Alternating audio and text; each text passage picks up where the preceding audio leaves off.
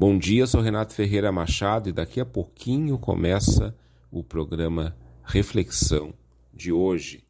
Nesse sábado, a gente fica com a reprise do nosso programa sobre cidades. Algumas músicas regionalistas, algumas músicas nativistas, algumas músicas gaúchas que cantam nossas cidades. Um programa muito legal que eu gostei muito de fazer. Ah, e tem outra, essa é a última reprise, semana que vem a gente já volta com um reflexão inédito aqui no sábado, oito e meia da manhã, na radiosul.net, a regional por excelência. Espero que gostem aí da nossa última reprise desse ano. Agora, na Rádio Sul, programa Reflexão os grandes temas da nossa cultura em diálogo com a música regional do Rio Grande do Sul. Apresentação: Renato Ferreira Machado.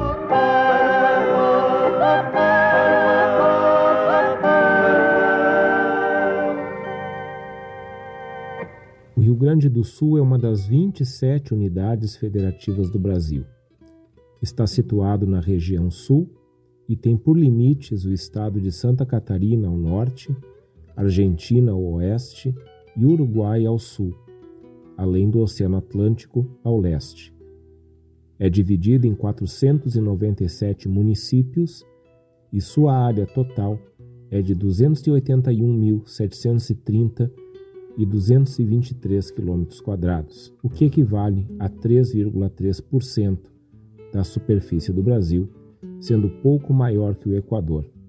Sua capital é o município de Porto Alegre. As cidades mais populosas são Porto Alegre, Caxias do Sul, Canoas, Pelotas e Santa Maria. O relevo é constituído por uma extensa baixada, dominada ao norte por um planalto, Antas, Uruguai, Taquari, Ijuí, Jacuí, Ibicuí, Pelotas e Camacuã são os rios principais.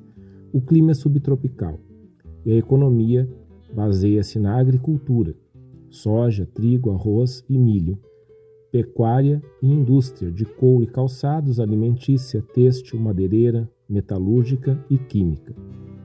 Com mais de 11 milhões de habitantes, ou cerca de 5,4% da população brasileira, é o quinto estado mais populoso do Brasil, podendo ser comparado com a Ruanda, na África, no número de habitantes. A população gaúcha é uma das mais diversificadas do país. Descende de italianos e alemães que começaram a emigrar para o país no final do século XIX e tem a população em grande parte formada por descendentes de portugueses, alemães, italianos, africanos, libaneses, indígenas e em pequena parte por espanhóis, poloneses e franceses, dentre outros imigrantes.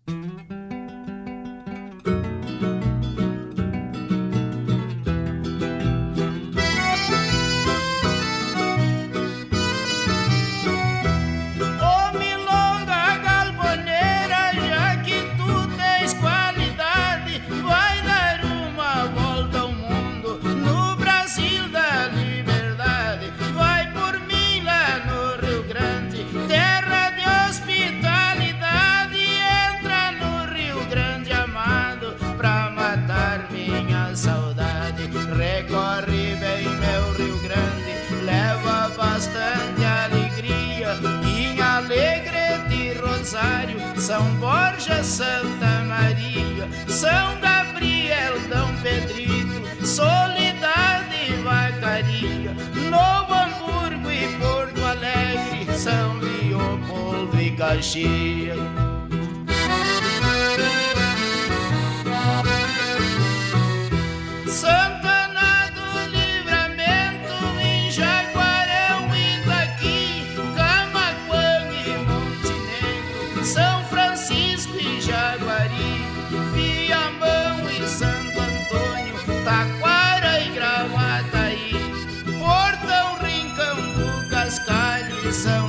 Sebastião do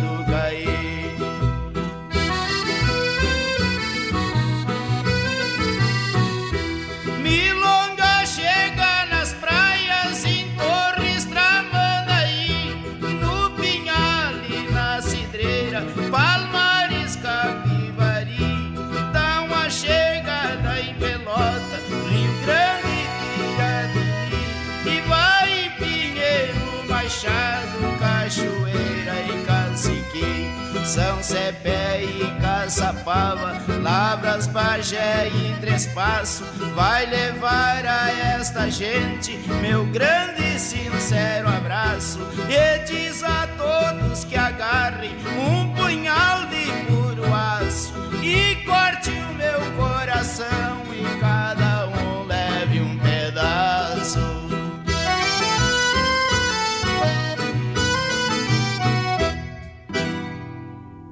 Nossa reflexão de hoje é sobre as nossas cidades. Boa noite, eu sou Renato Ferreira Machado.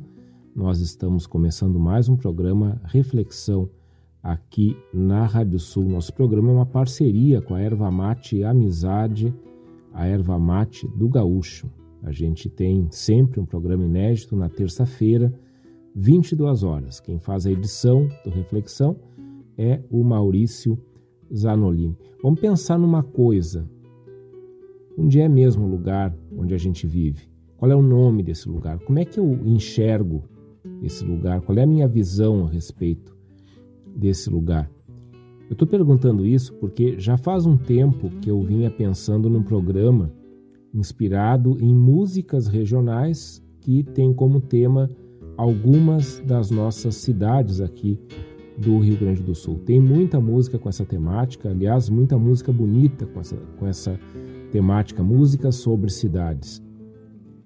E todas essas músicas, de um jeito ou de outro, acabam remetendo a essas perguntas que eu estou fazendo.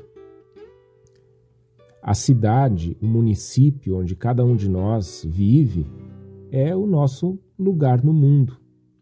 E eu acho fantástico pensar nisso. A gente pega o planeta Terra, imenso como ele é, e nós temos um lugar nesse planeta, que é o lugar onde a gente está agora. Esse é o nosso lugar. E esse lugar, seja onde for, ele está localizado numa cidade, num município.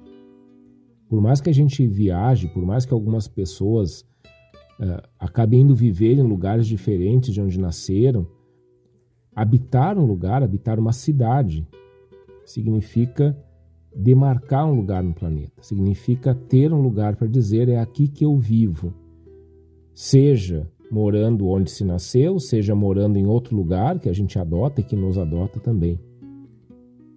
Onde quer que a gente vá morar, a gente está dentro do território de algum município, de alguma cidade. Aliás, a palavra cidadania vem exatamente de cidade. E isso significa que a nossa participação na vida do mundo se inicia e se concretiza na cidade, onde a gente vive. E quando a gente fala em cidade, em município, a gente não está se referindo apenas à zona urbana. A gente associa muito cidade à zona urbana. A zona rural também é parte da cidade. Também é parte de um município. Em qualquer, em qualquer lugar onde a gente identifique uma zona rural, ela está nos limites de algum município. Não existe nenhuma zona rural flutuando no ar. Ela, ela está em algum município. A gente pode ter uma zona mais urbanizada e outra menos urbanizada, mas tudo aquilo ali compõe a cidade. É, cidades é, como Porto Alegre, por exemplo, cidades que né, são metrópoles como Porto Alegre, tem uma zona rural, que estão dentro do município. E assim a gente pode pensar em várias cidades que eu sei que escutam a gente aí pela Rádio Sul. Cidades, ela, elas surgiram milhares de anos atrás. Surgiram lá no Oriente Médio, pelo menos ah, quem pesquisa a história das cidades tem né, ah, esse consenso de que é ali no Oriente Médio que a gente vai ter as primeiras cidades surgindo. E elas surgem quando o ser humano vai deixando a vida nômade para trás, ou seja, uh, os grupos humanos param de migrar de um lugar para o outro e começam a se estabelecer em lugares onde eles, esses grupos poderiam plantar e colher. Isso é muito interessante, porque aquilo que viria a ser o ambiente urbano nasce exatamente de uma atividade rural. Cidades vão surgir exatamente na identificação de um terreno onde se pode plantar e colher. E a partir daquilo se forma um povoado que depois com o passar do tempo, se torna aquilo que hoje nós chamamos de cidade. Junto com isso, as cidades também são organizadas em função da necessidade de sepultar e prestar culto aos mortos. Um povo nômade tem que ir deixando seus mortos para trás. E um povo que para em algum lugar precisa dar conta de enterrar e cultuar seus mortos. A gente está vivendo desde o ano passado esse tempo de pandemia, vendo imagens muito tristes, né? Que agora, graças a Deus, começam a, a, a ser a diminuir, né? Mas nós vimos várias vezes, né? Imagens de, de sepultamentos quase que coletivos, muitas mortes. Tudo isso vai marcando a cidade onde isso acontece, porque a cidade é o lugar da memória. A cidade é o lugar da comunidade. E sendo o lugar da memória da comunidade, a cidade é o lugar da comunhão entre os vivos, os mortos e aqueles que virão. E aí a gente volta com a pergunta: onde é mesmo que a gente vive? Que lugar é esse que a gente vive? Essa é a provocação para a nossa reflexão de hoje porque no nosso programa, então, nós vamos trazer algumas músicas sobre cidades do Rio Grande do Sul. Por isso que a gente iniciou com esses dados do, sobre, o, sobre o estado, né? onde a gente, entre outras coisas ali que, que estão caracterizando o nosso estado, é, tem um dado que diz que o Rio Grande do Sul hoje conta com 497 municípios. A gente tem ouvido falar um pouco dessa questão de município, de política de município, também por causa da vacinação, que agora avança. O Rio Grande do Sul tem ficado ou em primeiro ou em segundo lugar na imunização da população, e isso se deve muito também à, agilidade das gestões municipais, das prefeituras. São 497 municípios. Boa parte desses municípios, claro, não os 497, porque senão a música teria meia hora no mínimo, mas parte desses municípios, pelo menos alguns mais conhecidos, a gente escutou nessa música que abriu nosso programa, que se chama Percorrendo o Rio Grande, claro que a gente reconheceu o Gildo de Freitas cantando essa música, ele que também é compositor, uma das tantas composições do Gildo de Freitas, bem características, é uma milonga, né? ele começa falando, né? vai milonga galponeira percorrendo né? esse, esse Rio Grande, e aí começa a nomear essas cidades, e é isso que nós vamos fazer hoje. Aí, atendendo o convite do Gildo de Freitas, nós vamos percorrer o Rio Grande e conhecer alguma coisa sobre alguns municípios. Claro, né, num programa do tamanho do nosso, não, não vai dar para a gente conhecer eh, todos os municípios, né, mas alguns. E o critério que eu, que eu adotei foi municípios sobre os quais eu encontrasse alguma música. Com certeza tem muitas outras eu quero muito conhecer. E o que nós vamos escutar sobre os municípios são alguns dados. E eu vou trazer exatamente os dados para que a gente possa ficar curioso e a gente queira saber mais sobre esses municípios. Eu vou trazer os dados para que pessoas que estejam nos ouvindo e, morem nesses municípios também possam dizer assim: ah, mas tal coisa ele não falou. Perfeito, é isso. Ninguém, ninguém pode pode definir melhor o lugar onde vive do que aqueles que lá vivem. Então, eu vou trazer alguns dados gerais, alguns dados que são públicos, que eu peguei aqui de sites de prefeituras, da Wikipédia também, para que a gente saiba alguma coisa sobre esses nossos municípios que a gente fala tanto. A gente tem uma produção muito eh, musical muito grande aí, onde, onde a gente fala na história dos municípios, a gente canta e e lembra coisas, uh, fatos, enfim, que envolvem esses municípios, características desses municípios. Vamos ver um pouco isso hoje com essas músicas que falam sobre municípios. Vamos ver então qual é a nossa primeira parada aí nessa recorrida que a gente vai dar no estado.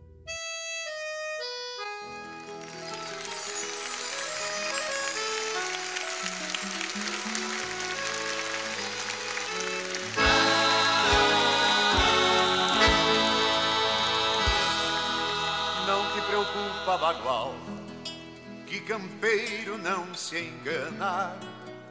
Quem segue o rastro do sol sempre chega a Uruguaiana. Quem segue o rastro do sol sempre chega a Uruguaiana.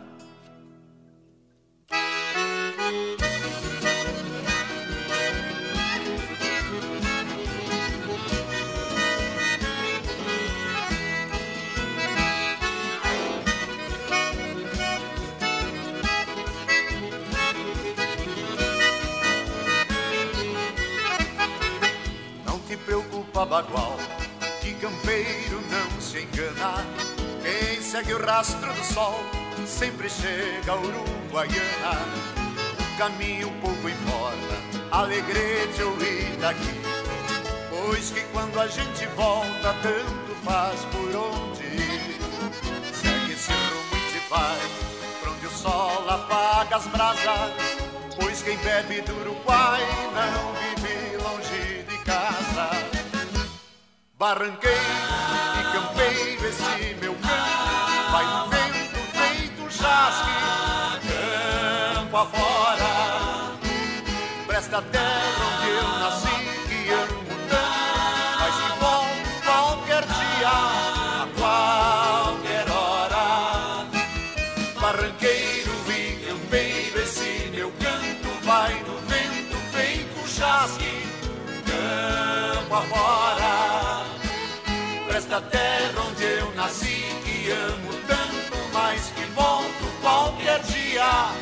qualquer hora. Por onde quer que se ande, na velha Sinaragana, pois não conhece o Rio Grande quem não foi a Uruguaiana. Quando o verde das pastagens se dourar nos arrozais, Tu saberás na paisagem por quem cantam os cardeais. Segue o rumo, companheiro, pra onde está meu coração. Que acharás algum parceiro pra cantar esta canção. Barranqueiro e campeiro, esse meu canto vai no vento feito um chasque, campo afora. Presta terra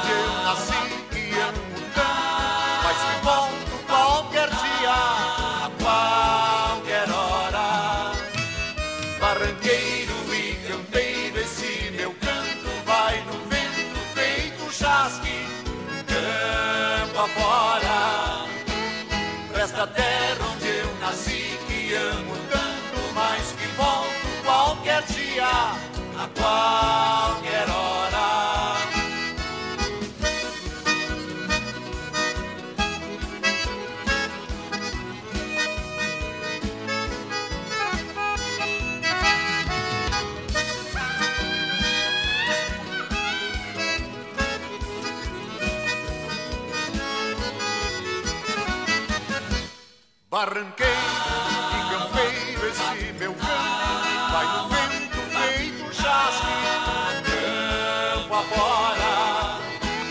Presta a terra onde eu nasci, que amo tanto, mas que volto qualquer dia, a qualquer hora. Barranqueiro e campeiro, esse meu canto vai no vento feito um chasque, campo afora. Presta a terra onde eu nasci, que amo tanto, mas que volto qualquer dia, a qualquer hora.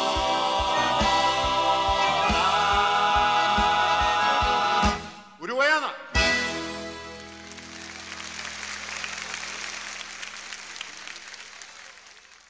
Tá aí então nossa primeira parada com essa música que a gente escutou, que se chama Por Quem Cantam os Cardeais, composição do Vainidade e do João Chagas Leite, cantada pelo João Chagas Leite, uma música que fala sobre Uruguaiana. Vamos começar lá pela fronteira oeste, então, a percorrer o estado. O que, que a gente sabe, então, sobre Uruguaiana? Vamos lá. Uruguaiana é a maior cidade da região oeste do estado em população e o terceiro maior município do estado em área territorial, atrás apenas do Alegrete e de Santana do Livramento, com uma área de 5.713 quilômetros quadrados, pouco menor que a ilha do Chipre. A zona urbana do município ocupa uma área total de 45,3 km, está dividida em 26 bairros. Localizado no extremo oeste do estado do Rio Grande do Sul, a 29 graus 46 minutos 55 segundos de latitude sul e 57 graus 2 minutos e 18 segundos de longitude oeste, na fronteira com a Argentina, com área urbana de 45,3 km, com 270 km de rua.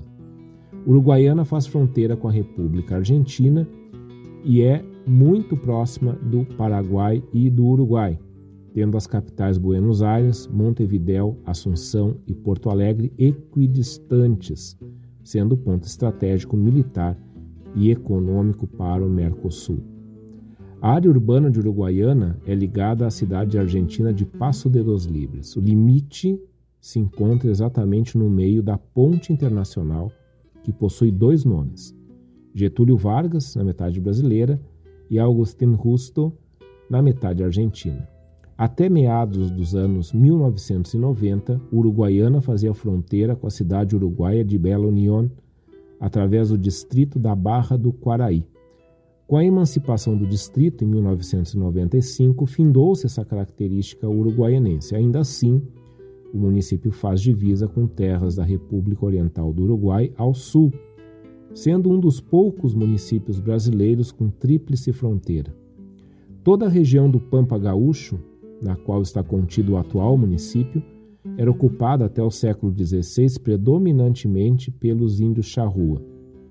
Dentro do contexto das missões jesuíticas na América, em 1657, foi criada a Estância Santiago, localizada no atual distrito de São Marcos, como parte do grande complexo da, re... da redução do Japeju, fundada em 1626 e situada do outro lado do rio Uruguai.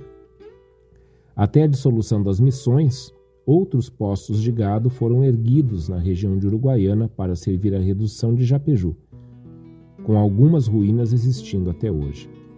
Posteriormente, a região passou a fazer parte do Reino de Portugal, que a partir de 1814 começa a distribuir sesmarias na região. E muitos desses novos proprietários utilizaram as antigas instalações das estâncias jesuítas. No início do século XIX, a 30 quilômetros de Uruguaiana, existia uma localidade chamada Capela de Santana, onde funcionava um posto fiscal e um acampamento militar, e onde existiam alguns ranchos com moradores. No local, as tropas e os comerciantes costumavam atravessar o rio Uruguai. No ano de 1840, o povoado foi destruído por uma violenta inundação. Por causa dessa inundação e procurando um lugar melhor para se estabelecer, em 24 de fevereiro de 1843, a povoação foi restabelecida e refundada pelo governo farrapo no seu lugar, local atual. É a única cidade originada do movimento Farroupilha.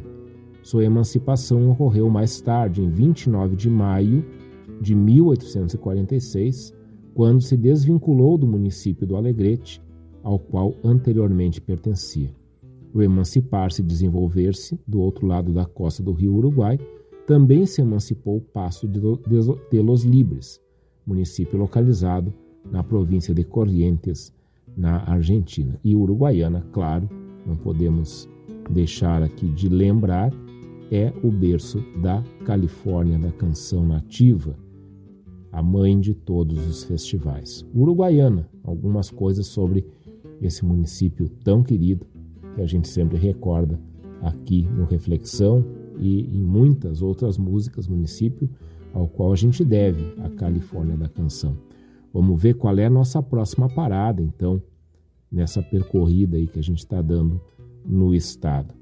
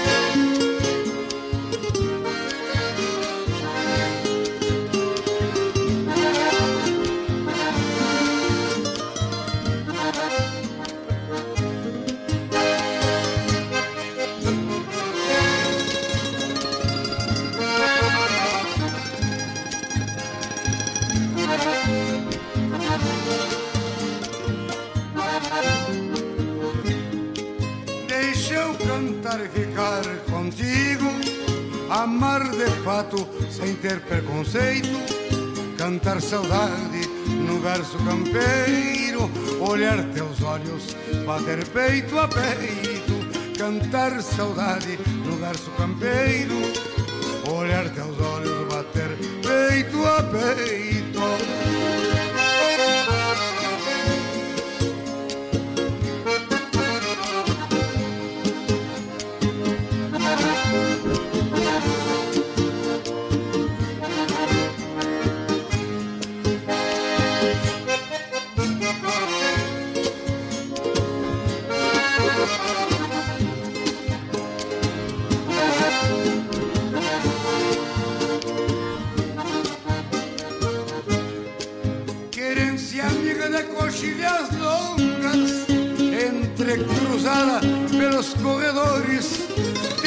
Sinto perto mesmo estando longe, pois tu faz parte dos meus mil amores.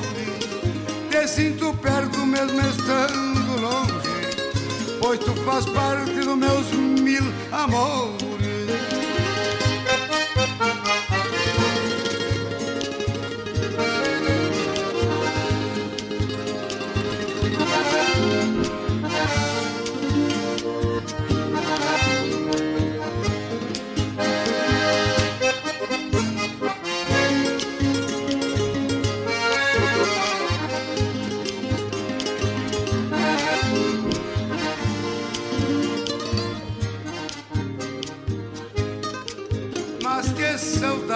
Cantar a terra, velha Santana do meu céu azul. Ao dar posada para o canto de fiego, valorizastes o extremo sul. Ao dar posada para o cantar de fiego, valorizastes o extremo sul.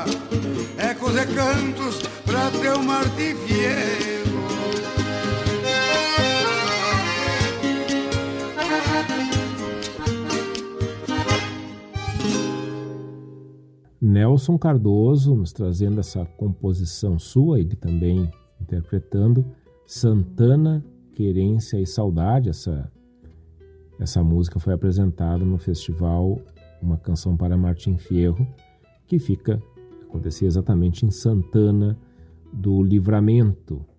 Vamos conhecer um pouquinho de Santana do Livramento. É um município brasileiro do estado do Rio Grande do Sul, se localiza numa, numa latitude 30 graus 53 minutos 27 segundos sul, longitude 55 graus 31 minutos 58 segundos oeste.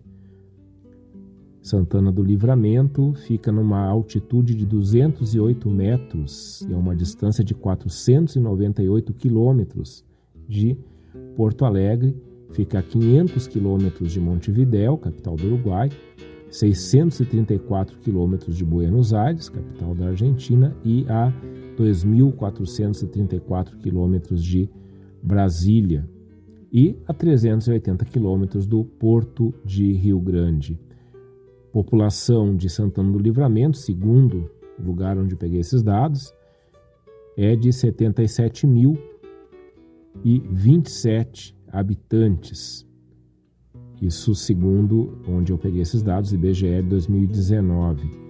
A área de Santana do Livramento é 6.941,399 quilômetros quadrados e Santana é o segundo maior município gaúcho e também da região sul.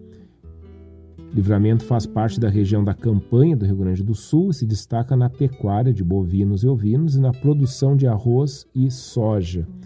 Mais recentemente, vem ampliando a produção de frutíferas com destaque para a vitivinicultura. Em 2009, foi declarado oficialmente pelo governo brasileiro como a cidade símbolo da integração brasileira com os países membros do Mercosul. Os primeiros ocupantes eh, conhecidos da região atual do município foram os Charrua e os Minuano. Depois vieram os jesuítas espanhóis e, ao longo do século XIX, imigrantes portugueses e italianos. Em 1810, a instabilidade política que levaria à independência das colônias espanholas na Bacia Platina motivou a vinda de tropas portuguesas para a região com a finalidade de resguardar a fronteira luso-espanhola. Essas tropas, comandadas por Diogo de Souza, conde de Rio Pardo, deram início à atual cidade de Santana do Livramento, através da construção de uma capela dedicada a Santa Ana. A povoação portuguesa permanente da região iniciou-se com a doação de sesmarias feitas pelo Marquês do Alegrete em 1814. Fundada a cidade em 30 de julho de 1823, ela foi elevada à categoria de município em 1857, emancipando-se do Alegrete. Santana do Livramento situa-se na fronteira do Brasil com o Uruguai e do outro lado da divisa seca, que é uma, uma rua urbana, situa-se Rivera, cidade de Rivera. São mais de 100 quilômetros de faixa de fronteira. É um dos municípios mais antigos e o segundo maior em extensão territorial do Rio Grande do Sul. Atravessou períodos de prosperidade, quando despontavam grandes lanifícios, frigoríficos, organizações sociais e clubes de futebol. Lentamente a economia foi fenecendo por múltiplas razões, entre as quais podem ser citadas o isolamento de outros centros econômicos expressivos, uma visão centralista de política, indústria, comércio e organização territorial, uma opção econômica voltada centralmente para a agropecuária e o comércio sem ênfase no desenvolvimento da indústria, que realiza o papel de ponte entre as atividades citadas. Em 1912, recebeu a primeira estação de trem do Brasil com tráfego internacional entre Santana do Livramento e Rivera, fazendo com que os trens pudessem ligar Rio de Janeiro e São Paulo a Montevidéu e Buenos Aires. Atualmente, o trem internacional encontra-se desativado. A área do município, localizada entre o Rio Quaraí e o Arroio Invernada, denominada como Rincão de Artigas, é reclamada pelo governo do Uruguai desde 1934. Santana do Livramento, terra do Leôncio Severo, nosso amigão Leôncio Severo aqui da Rádio Sul, cantada aí nessa bela canção do Nelson Cardoso. Seguimos, seguimos percorrendo o Rio Grande. Entra a música nas ruas da minha província. A Piratini, condição morena, que me inspirou tantos poemas, meu reconhecimento a seu povo, sua história, sua geografia e seu aconchego.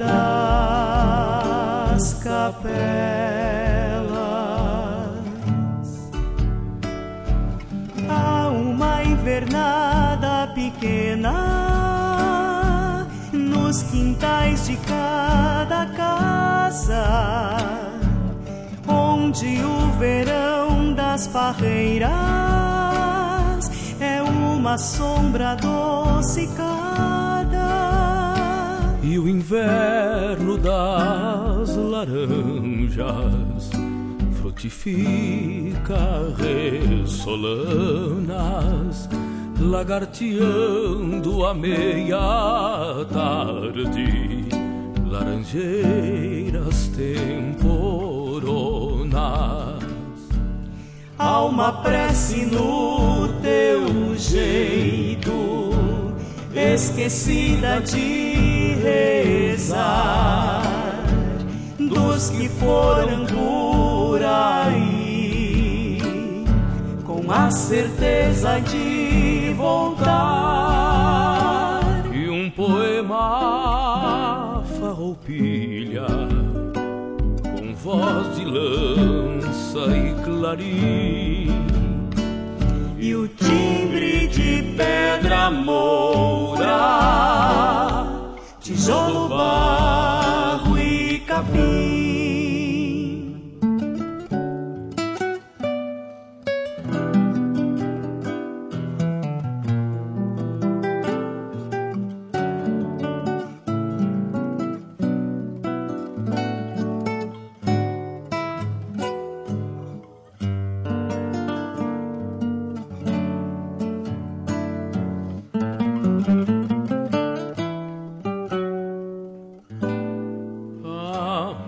que casou cedo, sonhando ser princesa, tinha os olhos da esperança, hoje olhos de tristeza. Depois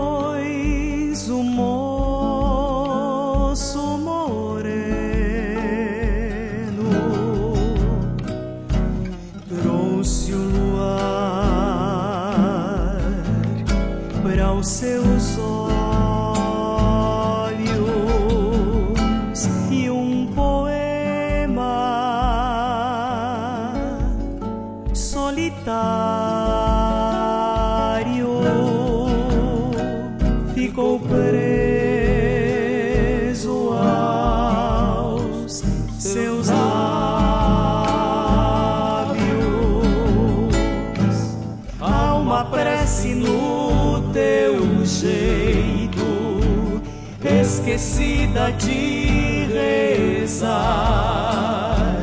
dos que foram por aí, com a certeza de voltar.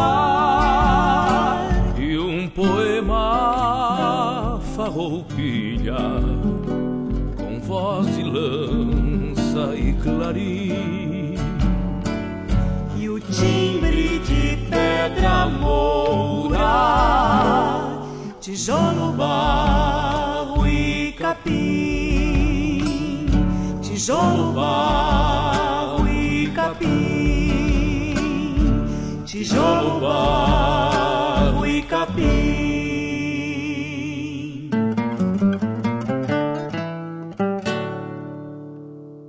É muito linda essa canção que a gente ouviu, se chama Nas Ruas da Minha Província, composição do Alessandro Ferreira e do Chiru Antunes, e a gente escutou na voz do Joca Martins, essa música sobre Piratini, a histórica cidade de Piratini, nas ruas da minha província. Muito, muito, muito bonita essa música.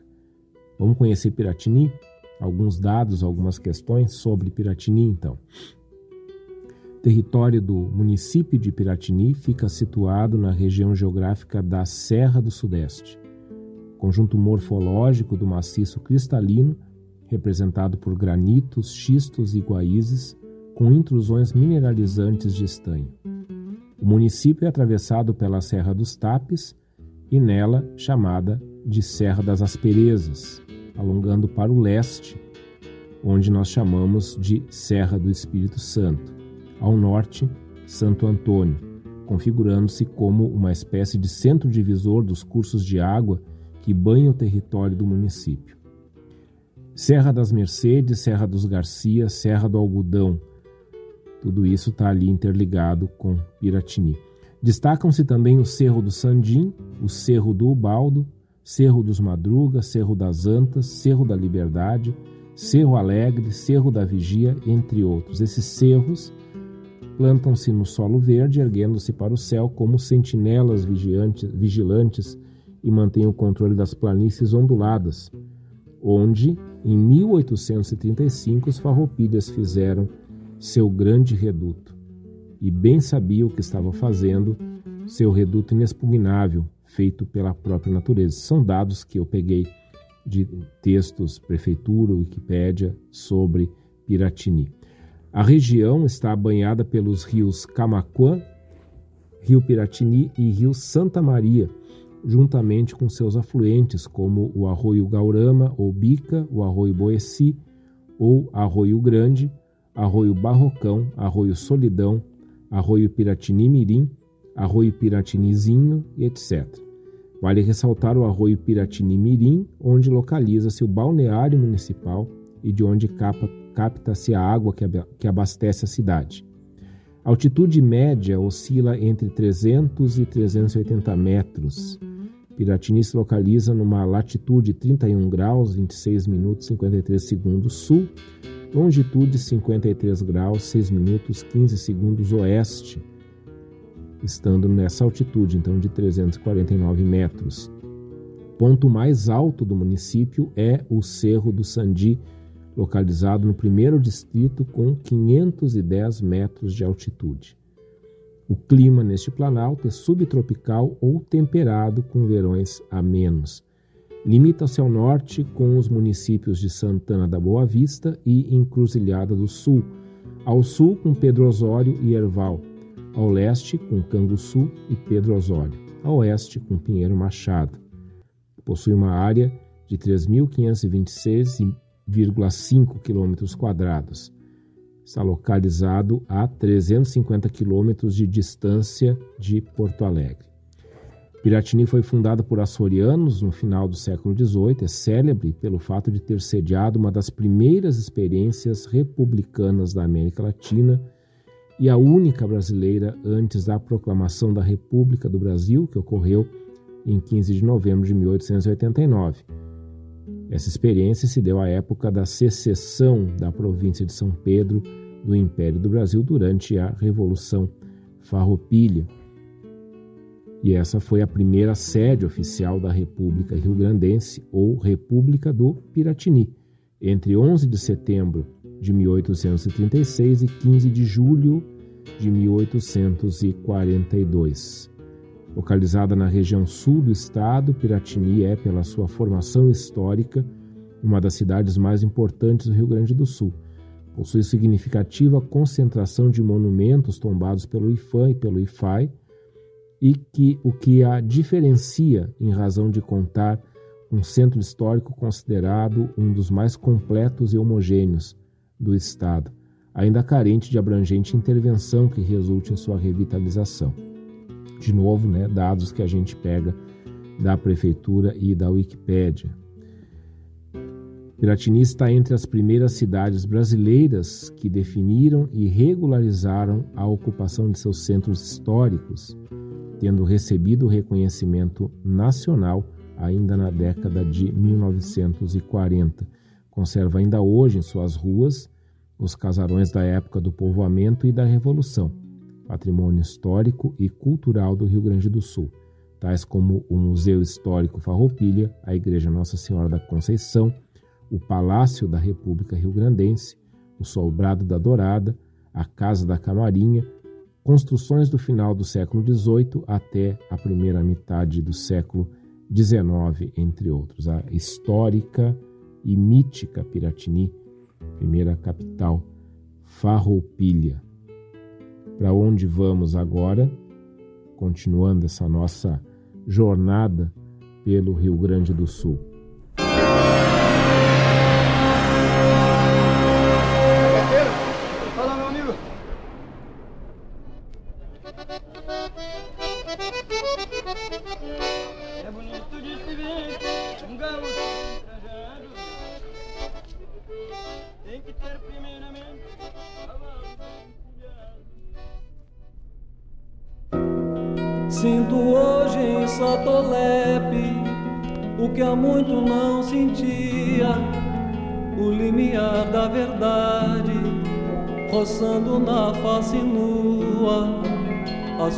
Não têm segredo no corredor dessa nossa casa, onde eu fico só com minha voz.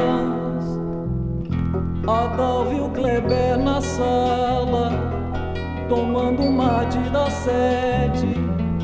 A avó vem vindo da copa, trazendo queijo em pedaços.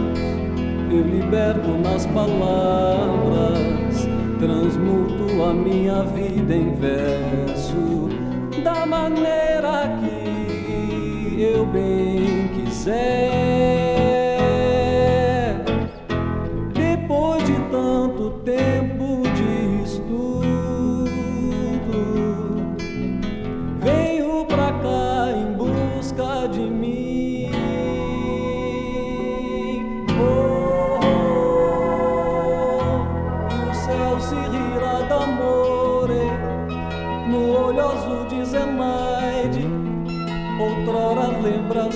Flamingos, je ne sais pas singulare, e na barra uruguaia, e letiças no arroito, marfisas, gemerão de paz no delion. Lajana, torpor vadio, cigarra sem horizonte, Lia, Alice e a lua, num charque sem preconceito, o cisne negro aprisiona, o bélico amor perdia a esma, num biçar que só cativa alguém. Nessa impressão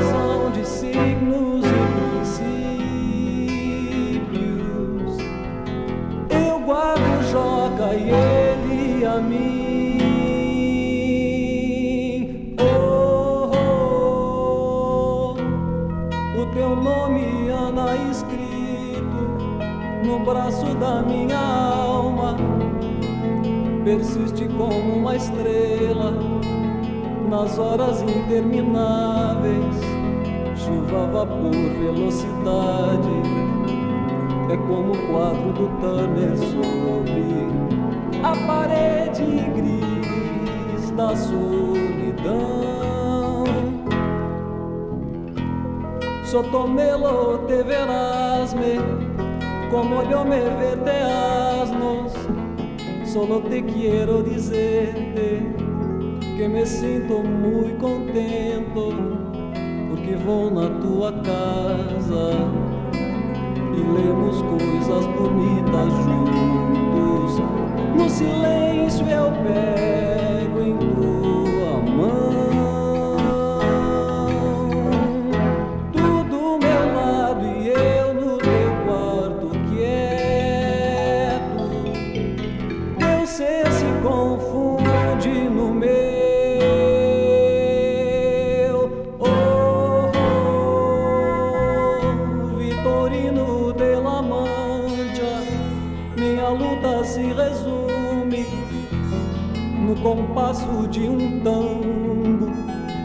minha triste figura, meu piano rocinante, a yoga e o chá no fim da tarde, e depois a noite, meu temor. Eu converso com o Cleiton na mesa da casa nova, sobre a vida após a morte, sobre a morte após a vida. Vencedor é o que se vence, e a falta do Kleber é dura. O que a gente quer é ser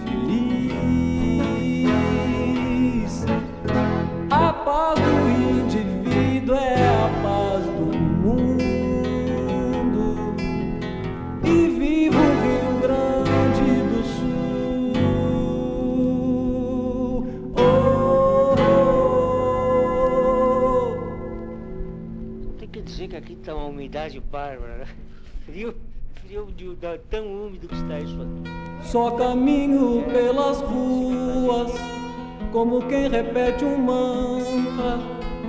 O vento enxaga os olhos, o frio me traz alegria.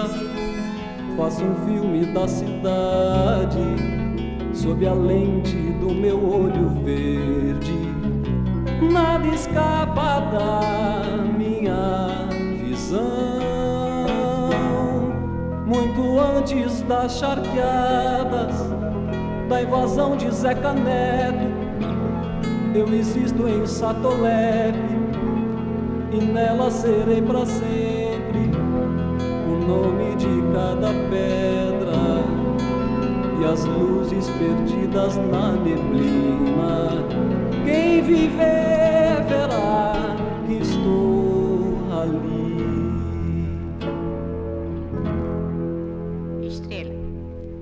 A berruga diz: morras tu e viva ela. Eu digo: morra ela e vivas tu para sempre. Tá aí o Vitor Ramil com essa música que abre um álbum chamado A Paixão de Ver, segundo ele mesmo. Essa música se chama Satolepe. Satolepe é Pelotas, ao contrário. E Satolepe acaba sendo um nome adotado pelo Vitor Ramil é, dentro de toda a sua produção artística e intelectual. E a primeira vez que ele chama Pelotas de Satolepe, ou que cria esse termo Satolepe, é exatamente nessa música que a gente escutou, que se chama Satolepe. Então, conduzidos pelo Vitor Ramil, a gente vem parar em Pelotas, que é a cidade natal do Vitor Ramil. O que, que a gente pode, pode saber, querer saber sobre Pelotas? Então, Pelotas é um município da região sul do estado do Rio Grande do Sul, considerado uma das capitais regionais do Brasil. Sua população, conforme o IBGE 2020, era de 343.132 habitantes, sendo a quarta cidade mais populosa do estado. Pelotas está localizada às margens do canal São Gonçalo, que liga as lagoas dos Patos e Mirim, as maiores do Brasil, no estado do Rio Grande do Sul, no extremo sul do Brasil. Ocupa uma área de 1.609 quilômetros quadrados e com cerca de 92% da população total residindo na zona urbana do município. Pelotas está localizada a 261 quilômetros de Porto Alegre, capital do estado. O município conta com cinco instituições de ensino superior. Aliás, uma delas, a UFPEL, fez uma das maiores pesquisas do mundo sobre Covid ainda no, no ano passado. Isso saiu da Federal de Pelotas. Quatro grandes escolas técnicas, dois teatros, uma biblioteca pública, 23 museus, dois jornais de, circula de circulação diária, quatro emissoras de televisão, um aeroporto e um porto fluvio-lacustre localizado às margens do canal São Gonçalo. Tanto a zona urbana quanto a rural de Pelotas contam com monumentos, paisagens e belas vistas que levaram a televisão brasileira a escolher o município já por três vezes como cenário para suas produções. Incidente em Antares, cuja locação foi feita na zona do Porto, A Casa das Sete Mulheres, gravada numa charqueada na zona rural, e o filme O Tempo e o Vento, cujas filmagens ocorreram no fim de abril de 2012. Na história econômica do município se destaca a produção do charque, que era enviado para todo o Brasil e que fez a riqueza de Pelotas em tempos passados.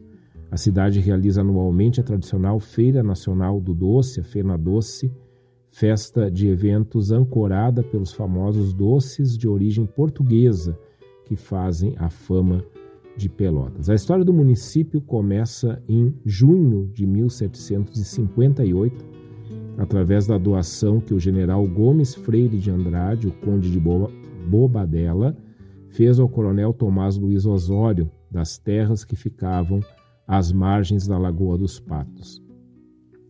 Em 1763, fugindo da invasão espanhola, muitos habitantes da vila do Rio Grande buscaram refúgio nas terras pertencentes a Tomás Luiz Osório. Mais tarde, vieram também os retirantes da colônia do Sacramento, entregue pelos portugueses aos espanhóis em 1777. Em 1780, instala-se em Pelotas o charqueador português José Pinto Martins.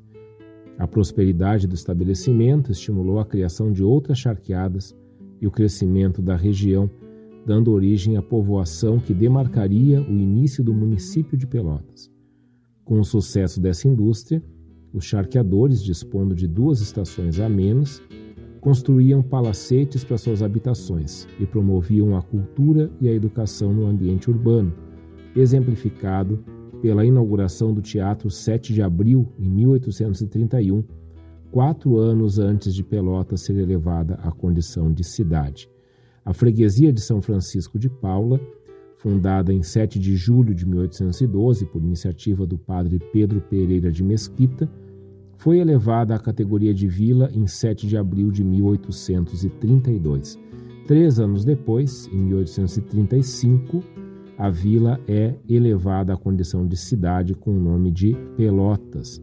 O topônimo do município, Pelotas, teve origem no nome das embarcações de varas de corticeira forradas de couro usadas para a travessia dos rios na época das charqueadas. A Lei Complementar Estadual número 9184 de 1990 criou a aglomeração urbana de Pelotas, que em 2001 passou a se denominar Aglomeração Urbana de Pelotas e Rio Grande.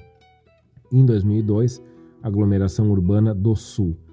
Esta caracteriza-se por proporcionar uma forte integração entre os municípios que a constituem e é o embrião de uma futura região metropolitana. Integram essa aglomeração urbana os municípios de Arroio do Padre, Capão do Leão, Pelotas, Rio Grande e São José do Norte, que totalizam uma população aproximada de 600 mil habitantes. Aí está então Pelotas, a Satolepe natal de Vitor Ramil, essa, essa cidade dos doces e da cultura seguimos, seguimos com a nossa percorrida pelo Rio Grande do Sul. Vamos ver agora onde nós vamos parar.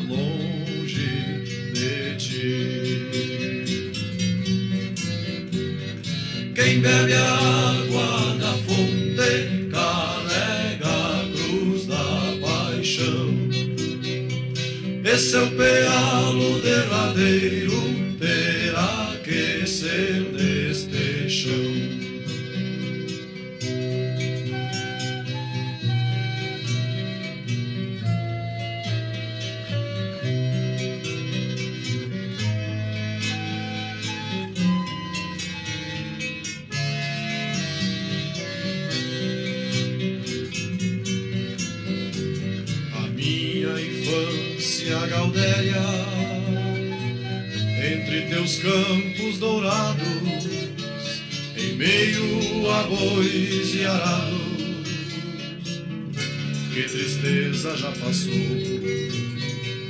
Hoje as picadas no mato são corredores de asfalto que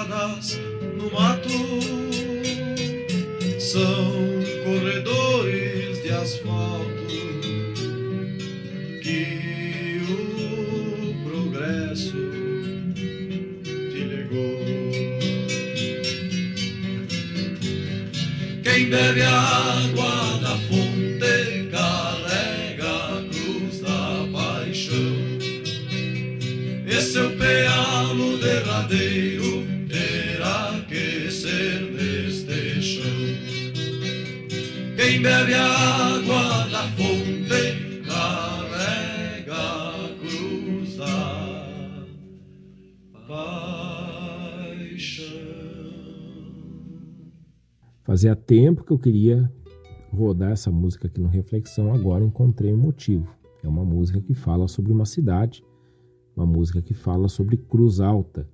Essa música, linda, belíssima música, se chama Terra Saudade. É uma composição do Horácio Cortes e do Milton Magalhães e a gente ouviu na voz do Adilson Moura e grupo Os Piás das Reduções. Essa música foi apresentada na segunda coxilha nativista de Cruz Alta, em 1982. Quem bebe a água da fonte carrega a cruz da paixão. A gente escuta em Terra Saudade que fala sobre Cruz Alta. Vamos conhecer alguma coisa então de Cruz Alta, esse município aí tão querido. Cruz Alta localiza-se numa latitude 28 graus, 38 minutos e 19 segundos sul, longitude 53 graus, 36 minutos e 23 segundos oeste, com altitude média de 452 metros do nível do mar. É conhecido como município do Guarani, dos Tropeiros e de Érico Veríssimo. O acesso à cidade se dá pela BR-158, no eixo norte-sul, pela BR-377 a leste e também pela RS-342 a oeste. O município se localiza no entroncamento rodoferroviário na região centro-norte do estado, contando também com a presença de um porto seco no nordeste da cidade. A história de Cruz Alta remonta ao final do século XVII, quando uma grande cruz de madeira foi erguida a mando do padre jesuíta Anton Sepp von Heschel em 1698, logo após a fundação de São João Batista nos Sete Povos Missioneiros. Mais tarde, com a celebração do Tratado de Santo Ildefonso em 1777, a linha divisória, os campos neutrais, que separava as terras da Espanha e de Portugal, cortava o território rio-grandense pelos divisores de água exatamente por esse local, onde existia a grande cruz e uma pequena capela do menino Jesus. A partir de então, esse imenso corredor recebeu um grande fluxo de pessoas das mais variadas atividades, como comerciantes, desertores do exército, contrabandistas, imigrantes, entre outros. A Cruz Alta tornou-se ponto de invernada e um grande pouso para milhares de tropeiros oriundos de Sorocaba, na capitania de São Paulo, que se dirigiam até a feira de Sorocaba para comercialização dos animais moários, ou seja, de mulas. O local consolidou-se ainda no final do século XVIII como pouso dos tropeiros paulistas, esses homens que eram conhecidos pelos gaúchos primitivos como birivas, e muitos passaram a residir nas proximidades, até que no início do século XIX, depois de uma tentativa sem sucesso, mudaram-se então mais para o norte, estabelecendo-se onde hoje está a cidade de Cruz Alta, cuja fundação se deu no dia 18 de agosto de 1821, em resposta a uma petição feita pelos moradores. A água das vertentes do arroio Panelinha, que abastecia os viajantes, deu origem à lenda da Panelinha, que prega o retorno à Cruz Alta daqueles que em suas águas saciarem a sede. Localizado entre a esquina das ruas General Felipe Portinho e General Andrade Neves, no centro da cidade de Cruz Alta, o Memorial da Lenda da Panelinha faz memória dessa história. É um belo recanto com vertentes d'água e esculturas em bronze do artista plástico cruzaltense Jorge Schruder, retratando a mais conhecida lenda da, loca da localidade. A gente encontra lá então a imagem de uma índia oferecendo água para um tropeiro. E esse é o símbolo da lenda que diz o seguinte: quem bebe a água da fonte da panelinha retornará sempre à Cruz Alta, como a gente escutou na música Terra Saudade. Conta a história que havia um arroio que se chamava Panelinha cujas águas serviam para matar a sede dos tropeiros que levavam mercadorias do interior do Rio Grande do Sul para Sorocaba, em São Paulo. As índias da região davam de beber a esses tropeiros e eles sempre retornavam. A partir disso, foi se solidificando a crença de que quem bebe água da panelinha sempre volta à Cruz Alta.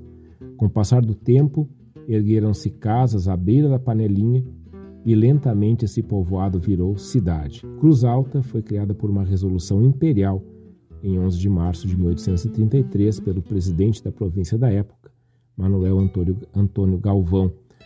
Tornou-se então um dos mais importantes, um dos maiores e mais importantes municípios do estado do Rio Grande do Sul, quando foi desmembrado de Rio Pardo, um dos quatro municípios iniciais do estado. De Cruz Alta, outrora com um imenso território, originaram-se 242 municípios que se subdividiram ainda mais ao longo dos séculos XIX, XX e XXI. Alguns municípios filhos de Cruz Alta são Passo Fundo, Santa Maria, Santo Ângelo, Palmeira das Missões, Vila Rica, hoje Júlio de Castilhos, Ijuí, Panambi, Ibirubá, Fortaleza dos Valos, Boa Vista do Cadeado, Boa Vista do Incra, entre outros. Cruz Alta também é o berço da coxilha nativista. Tá? Então, um pouco de Cruz Alta. A ideia aqui é que a gente atice a curiosidade. Quem não conhece Cruz Alta, não conhece Pelotas, Santana do Livramento, Uruguaiana, esses municípios todos, quem sabe, passando a pandemia, faz essa recorrida no Rio Grande do Sul. Mas a viagem não para. Vamos ver onde nós vamos, onde nós, o que cidade nós vamos encontrar agora em nosso caminho.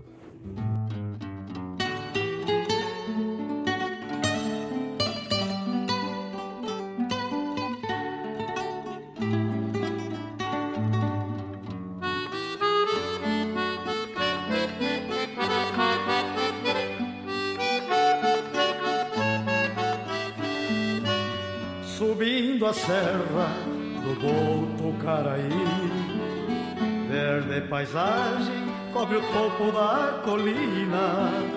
Abre o horizonte e a solidão se acaba ali.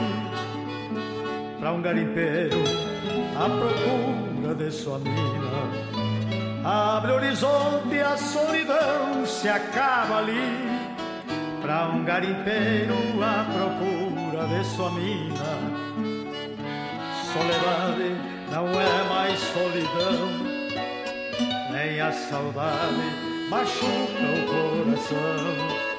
Quando raízes de flores tão cheirosas cobrem minérios de pedras preciosas. Quando raízes de flores tão cheirosas cobrem minérios de pedras preciosas.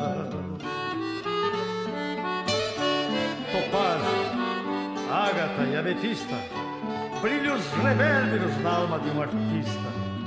Iguais mulheres, sublimes seus primores, misturo sonhos com pedras multicores. Aqui parei a respirar um ar tão puro, e assim fiquei a sonhar o meu futuro. Vou garimpar o solo rico deste povo Neste aconchego quero renascer de novo. Vou garimpar o solo rico deste povo. Neste aconchego quero renascer de novo.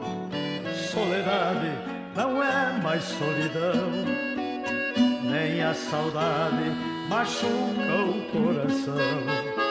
Quando raízes de flores tão cheirosas cobre minérios de pedras preciosas, quando raízes de flores tão cheirosas cobre minérios de pedras preciosas.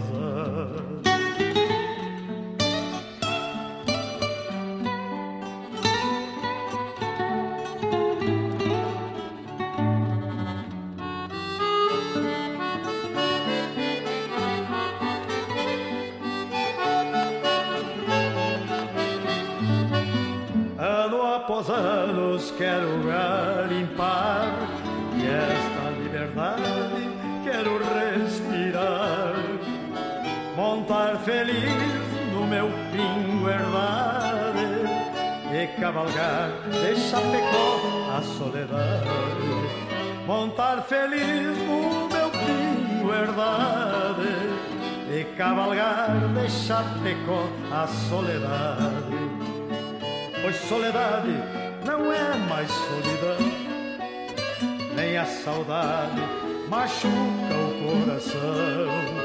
Quando raízes de flores tão cheirosas cobrem minérios de pedras preciosas, quando raízes de flores tão cheirosas cobrem minérios de pedras tão preciosas.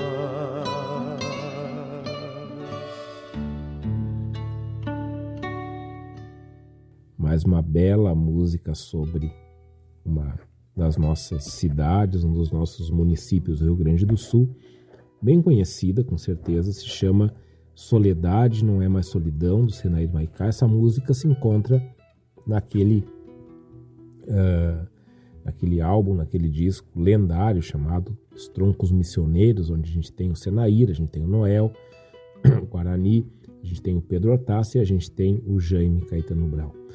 E aqui então, essa música do Senair falando sobre soledade, soledade. Soledade a gente começa por uma lenda que diz o seguinte: lá nos idos de 1820, aportaram na região de Soledade caravanas dos chamados mineiros em busca de novas terras, novas minas e novos horizontes. Avançam sempre impelidos pela aventura, pela coragem, pela fé. Traziam consigo uma imagem de Nossa Senhora do Rosário e outra de Nossa Senhora das Dores. Ao partirem de seu local de origem, haviam feito a promessa: ergueriam uma capela a Nossa Senhora no lugar de onde não mais pudessem prosseguir viagem. Chegados a essas colinas onde tudo era beleza, clima seco e ameno, água em abundância, pastagens fartas e verdejantes, pinheirais e matas, armaram acampamento e foram se deixando ficar por vários dias. Reiniciando a caminhada, colocaram as duas imagens de Nossa Senhora sobre uma das carroças puxadas a bois de tração. Percorridos poucos metros, eis que uma das rodas da carroça que conduzia as imagens sagradas se parte ao meio. Desatrelaram os bois e puseram-se a consertar a roda. Completada a tarefa, constataram que os bois haviam sumido. Depois de muitas buscas, foram encontrados e novamente atrelados ao veículo rústico. Ao tentarem nova partida, outra vez partiu-se a roda. Tomaram isso como um sinal da vontade de Nossa Senhora para que no local se erguesse a capela prometida no início da viagem. Isso fizeram. Diante daquela imagem faziam suas preces de louvor e agradecimento. Como o local era por demais tranquilo e ermo, recebeu deles o nome de Nossa Senhora da Solidão, substituído mais tarde pelo de Nossa Senhora da Soledade. Essa é a lenda, o mito inaugural de Soledade. Soledade possui uma área de 1.213,41 km. Pertence à microrregião de número 13, à mesorregião de número 1 e está localizada no norte do Rio Grande do Sul, no Planalto Médio Sul Rio-Grandense, no alto da Serra do Botucaraí, a 726 metros acima do nível do mar. As coordenadas geográficas de Soledade são 29 graus 3 minutos 14 segundos de latitude sul, 51 graus 26 minutos de latitude oeste. Soledade é o polo do Conselho Regional de Desenvolvimento o alto da Serra do Botucaraí.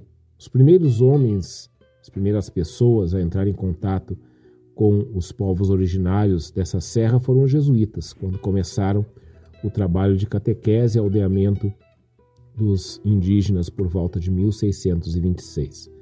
Nas cabeceiras do Rio Pardo, hoje Barros Cassal, os jesuítas ergueram a redução de São Joaquim, que chegou a congregar mais de mil famílias catequizadas, que dez anos após foram vítimas da ação devastadora dos bandeirantes que chegavam com a poderosa bandeira de Antônio Raposo Tavares. Desde o abandono e destruição da redução de São Joaquim, em 1637, até o início do século seguinte, a região de Soledade permaneceu como território exclusivamente habitado pelos povos originários da região. No século XVIII, durante a fase áurea do desenvolvimento econômico e cultural dos sete povos das missões, a região de Soledade voltaria a interessar as missões jesuítas. Da experiência anterior da redução de São Joaquim, ficou guardada a memória dos ricos ervais existentes na serra que divide as águas dos rios Jacuí e Taquari. A erva mate era o sustentáculo econômico dos sete povos, o principal produto a que dispunham os jesuítas para comercializar em Buenos Aires. Pelos meados de 1716, os índios missioneiros começavam a frequentar a Serra do Botucaraí para o fabrico de erva. Vinham em carretas e acampavam em locais definidos a cada povo e somente retornavam com seus carros carregados depois de muitos meses de trabalho. Espalhou-se também a notícia de que na Serra do Botucaraí havia minas de ouro e prata exploradas pelos padres da Companhia de Jesus. Motivado por, tais, por tal notícia, Francisco de Brito Peixoto, capitão Morge Laguna, organizou uma frota composta pelos melhores elementos que dispunha. Tudo inútil, pois o ouro e a prata a que se referiam eram os grandes ervais que os jesuítas exploravam junto à Serra do Botucaraí. A exploração e o cultivo da erva mate prosseguiu mesmo após a expulsão dos jesuítas, e passado um século, nada mais restando das rancharias e capelas dos índios, a velha estrada das carretas transportando erva continuou sendo a artéria das comunicações de Soledade com a região das Missões. Em 1801, com o fim das reduções, cessam as longas viagens dos índios ervateiros e começa a povoação por pioneiros luso-brasileiros. Apesar dos campos de Soledade não oferecerem a mesma fertilidade e qualidade dos campos das missões e os pastos da mesma natureza que os de Vacaria, assim mesmo despertaram o desejo de posse de alguns expedicionários. Foi o que sucedeu com Alferes André Ferreira de Andrade, após ter participado da conquista, ou melhor, da destruição das missões, procurou estabelecer-se nos campos de Soledade. A abertura da picada de Botucaraí, em 1801, facilitou a ocupação da região e possibilitou uma comunicação direta entre Rio Pardo e o Planalto Médio. Estabeleceu também a possibilidade de um comércio direto entre Rio Pardo e as Missões, encurtando o caminho dos tropeiros. Em 29 de março de 1875, pela Lei Provincial 962, a freguesia de Nossa Senhora da Soledade foi elevada à categoria de vila, emancipando-se de Passo Fundo. Aí então, alguma coisa da história de Soledade. Estamos percorrendo o Rio Grande como nos sugeriu Gildo de Freitas lá no começo do programa e seguimos adiante. Tem mais alguns municípios para a gente visitar.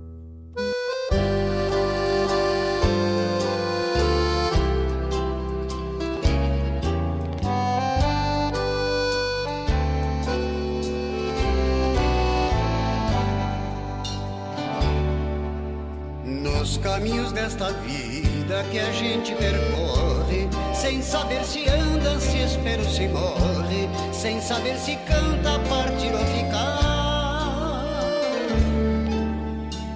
Peregrino da saudade, da canção ternura, meus olhos apontam o fim da procura, num caminho livre à beira do mar.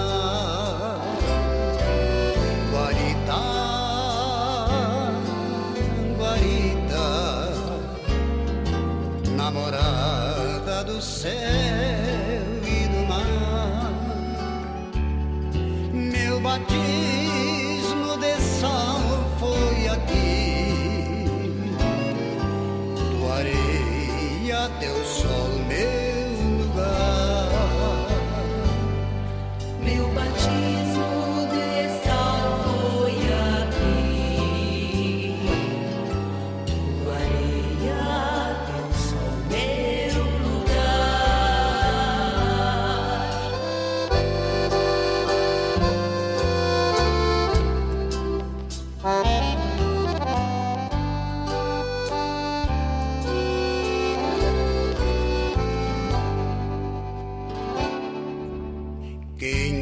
seguir comigo e ouvir o som da vida, devolver ao peito sua fé perdida, ter um horizonte de pegar com a mão.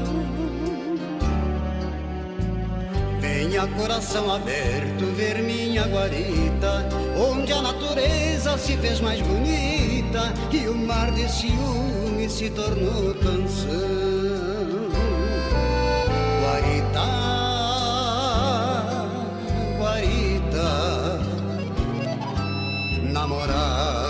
Do céu e do mar.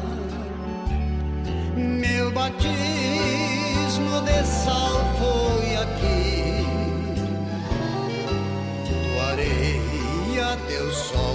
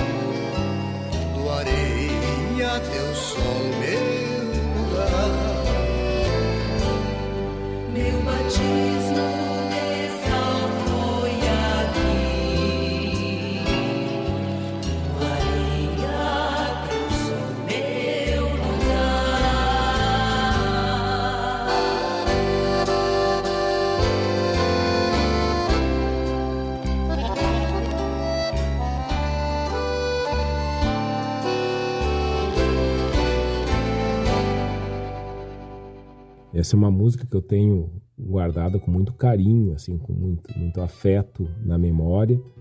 É, lembro muito que eu e a Karine, a gente escutava muito essa música, principalmente em época de veraneio. Né? A gente ia para Tramandaí, mas essa música não fala de Tramandaí, fala da Praia da Guarita, que fica em Torres. Essa música se chama Batismo de Sal, composição do Leonardo, que a gente escutou com o próprio Leonardo cantando Jader Moreci Teixeira, nosso saudoso Leonardo. Vamos falar em Torres, então, essa praia que é a última vamos dizer assim, no nosso litoral norte, depois de Torres, é Santa Catarina. O que, que a gente sabe então sobre Torres? Torres pertence à mesorregião metropolitana de Porto Alegre e à microrregião de Osório. Localiza-se numa latitude 29 graus 20 minutos 34 segundos sul, longitude 49 graus 43 minutos 39 segundos oeste estando a uma altitude de 16 metros do nível do mar.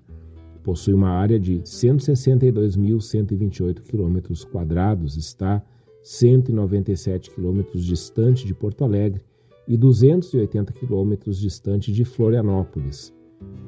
Os limites de Torres são o município de Passo de Torres, em Santa Catarina, ao norte, Arroio do Sal, ao sul, Mampitu, Mampituba, desculpem, Pedro de Dom Pedro de Alcântara e Morrinhos do Sul a oeste. E, claro, o Oceano Atlântico ao leste. A área onde hoje se encontra a cidade tem sido habitada pelo homem, pelo ser humano, desde há milhares de anos, existindo testemunhos físicos na forma de sambaquis e outros achados arqueológicos. No século XVII, durante a colonização do Brasil pelos portugueses, por estar encravado em um estreitamento de planície costeira sulina, o local passou a se constituir rota de passagem obrigatória para os tropeiros e outros desbravadores e aventureiros luso-brasileiros, vindos do norte pelo litoral. A única passagem que havia então era por cima do Planalto de Vacaria, e que buscavam esses tropeiros os rebanhos livres de gado que se multiplicavam no Pampa mais ao sul, e caçavam também os indígenas para fazê-los de escravos.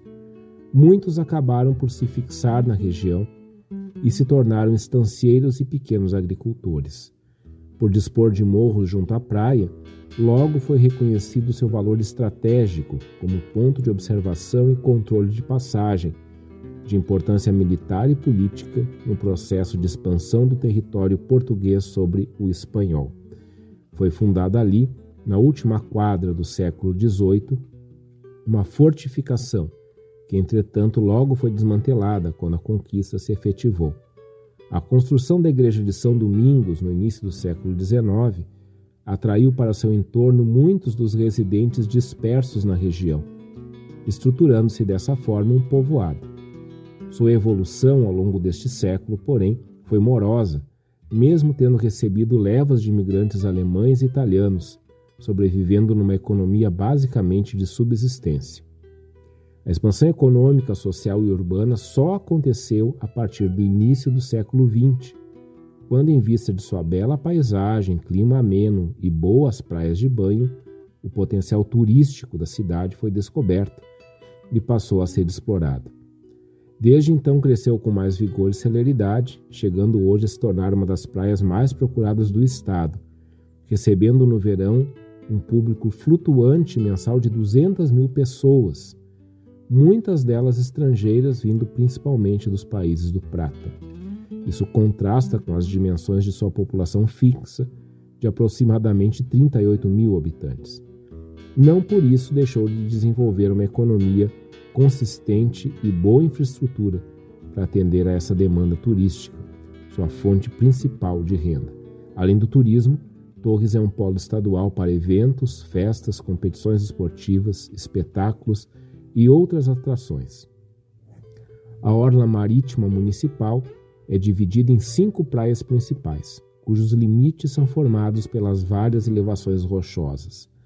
Na ordem norte-sul, Praia Grande, com 2 quilômetros de extensão, que vai da barra do rio Mampituba até o primeiro afloramento rochoso, que é raso e não tem nome.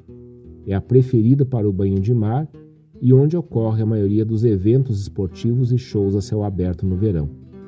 Depois, a Praia do Meio, ou Prainha, com 600 metros, seguindo até o Morro do Farol, não é muito adequada para banhos em vista de, das muitas rochas que existem no fundo dessa região. A Praia da Cal, entre o Morro do Farol e o Morro das Furnas, cujo nome se deve à antiga presença de fornos de torrefação de conchas retiradas de sambaquis para fabricação de, de cal. E a Praia da Guarita, que dá título a essa música, quer dizer, não dá título, né, mas é sobre a Praia da Guarita que o Leonardo canta. Praia da Guarita que fica entre o Morro das Furnas e o Morro da Guarita, junto ao Parque Ecológico que leva o seu nome, o Parque da Guarita. E a Praia de Itapeva, que vai do Morro da Guarita até o Morro de Itapeva, que em Tupi-Guarani quer dizer Pedra Chata, que é a maior de todas, com 6 quilômetros de extensão, sendo a mais distante dos centros urbanos e, por isso, a menos frequentada. Essa é Torres, então, essa praia que fica lá na divisa com Santa Catarina e que a gente escuta aí nessa música belíssima do Leonardo, Batismo de Sal, onde ele fala especificamente da praia da Guarita. Onde será que nós vamos agora nessa nossa recorrida pelo Rio Grande?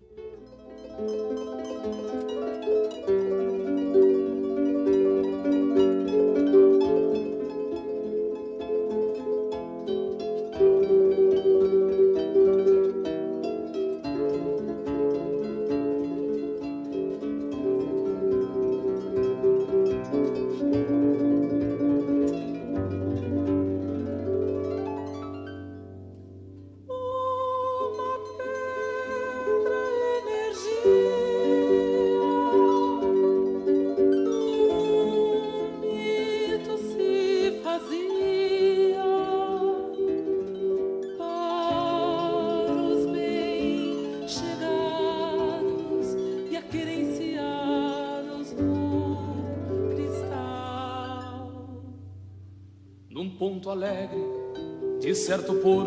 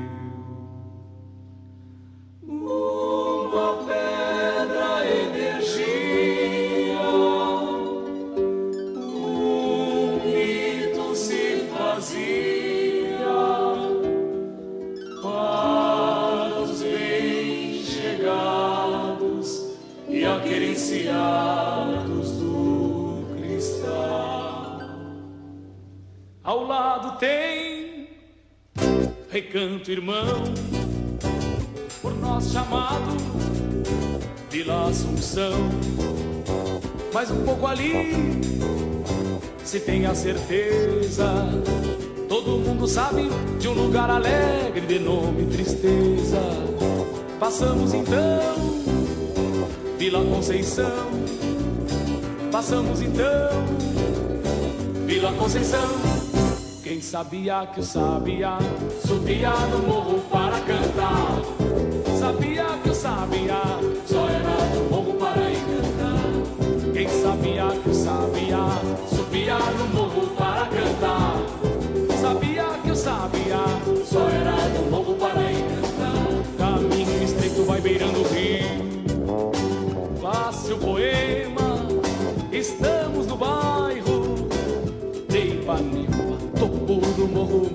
Virgem. Cantos em cantos, ver o Guaíba de cima, é o Espírito Santo. Curva fechada a serraria, céu diz pro sol, acabou o dia. Em três meninas passei por lá, em Santa Rita é Guarujá. Curva fechada a serraria, céu diz pro sol, acabou o dia. Em três meninas passei por lá,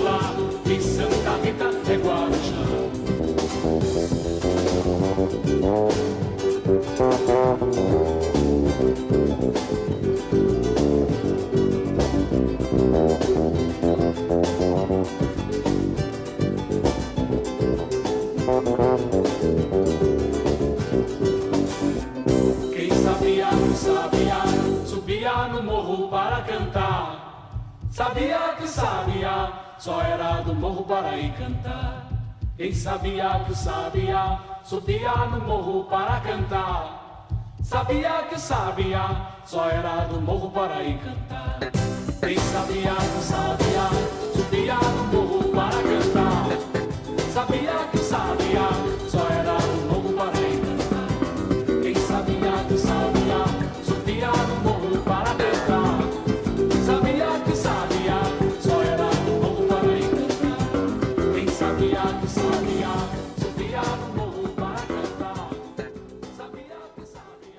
E agora nós chegamos na capital do estado com essa música do Celso Ferreira do Giba Giba, que a gente escutou com Neto Fagundes, essa música chamada Beirando o Rio.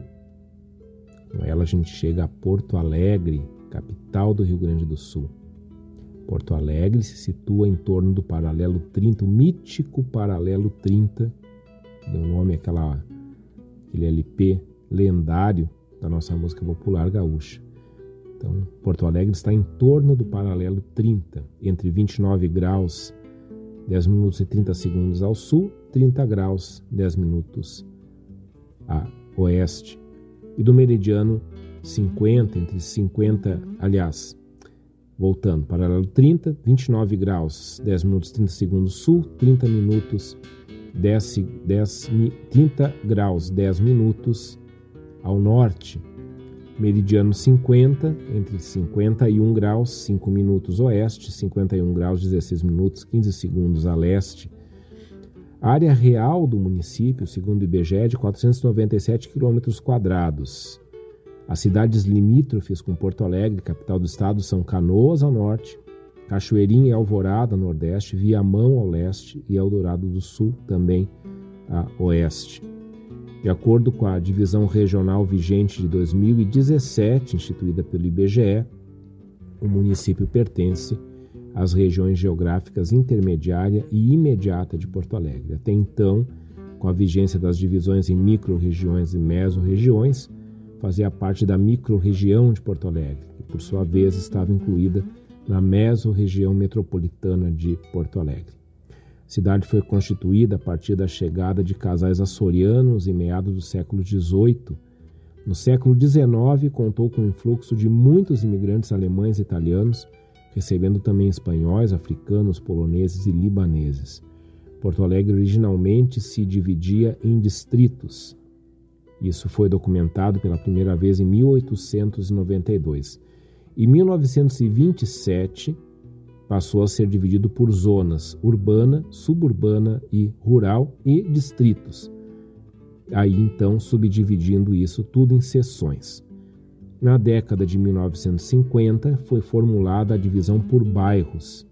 O primeiro bairro de Porto Alegre a ser criado foi o bairro Medianeira, em 1957. E outros 57 surgiram por força da lei número 2022, de 7 de dezembro de 1959.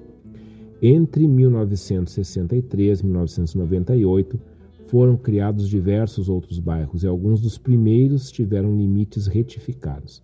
Os últimos a serem criados foram o Jardim Isabel em 2009, Chapéu do Sol e Campo Novo em 2011 e assim por diante. Porto Alegre, em 2014, possuía oficialmente 81 bairros. O bairro mais extenso é o Arquipélago, com 4.718 hectares. O menor, o menos extenso, é o Bonfim, com 38 hectares. Ainda existem algumas áreas sem denominação oficial, descritas como zona indefinida, e que são conhecidas por nomes atribuídos popularmente, caso, por exemplo, do Morro Santana, do Passo das Pedras e da Aberta dos Morros. Em 2000, no ano 2000, a zona indefinida possuía, possuía 290 hectares, com uma população de 115.671 pessoas. Porto Alegre pode ser dividido em 10 macrozonas de organização espacial urbana. Então a gente tem a cidade radiocêntrica, que compreende o centro histórico, com uma trama radial de elevada densidade demográfica. Ao norte, situa-se o corredor de desenvolvimento, que é uma área de potencial econômico e localização privilegiada pela presença de vias de ligação com os principais polos da região metropolitana. Área também pouco residencial, que vem sendo ocupada por vilas populares. Ao sul se encontra algo que é denominado de cidade xadrez, de malha viária ortogonal, que resulta da expansão planejada da cidade naquela direção. Há também a cidade de transição, que se caracteriza pela passagem de uma ocupação mais densa para uma urbanização rarefeita, mais concentrada no topo dos morros.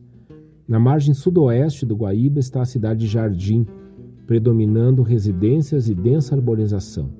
No limite leste encontra-se o eixo Lomba do Pinheiro, com um grande número de vilas populares. No centro-sul situa-se a Restinga e no extremo sul encontra-se a cidade rural urbana, uma vasta área de ocupação rarefeita, misturando diferentes graus de atividade rural e urbana. As ilhas do delta do Jacuí possuem alguns pontos de urbanização e uma grande área de preservação natural, de importância ecológica para o município e para o estado. Sede da maior concentração urbana da região sul e quinta mais populosa do Brasil, desenvolveu-se com rapidez e hoje abriga um milhão e meio de habitantes dentro dos limites municipais e 4 milhões 311 mil habitantes na região metropolitana, com 37,7% da população vivendo em apartamentos. Porto Alegre é a segunda capital mais verticalizada do país após Vitória no Espírito Santo.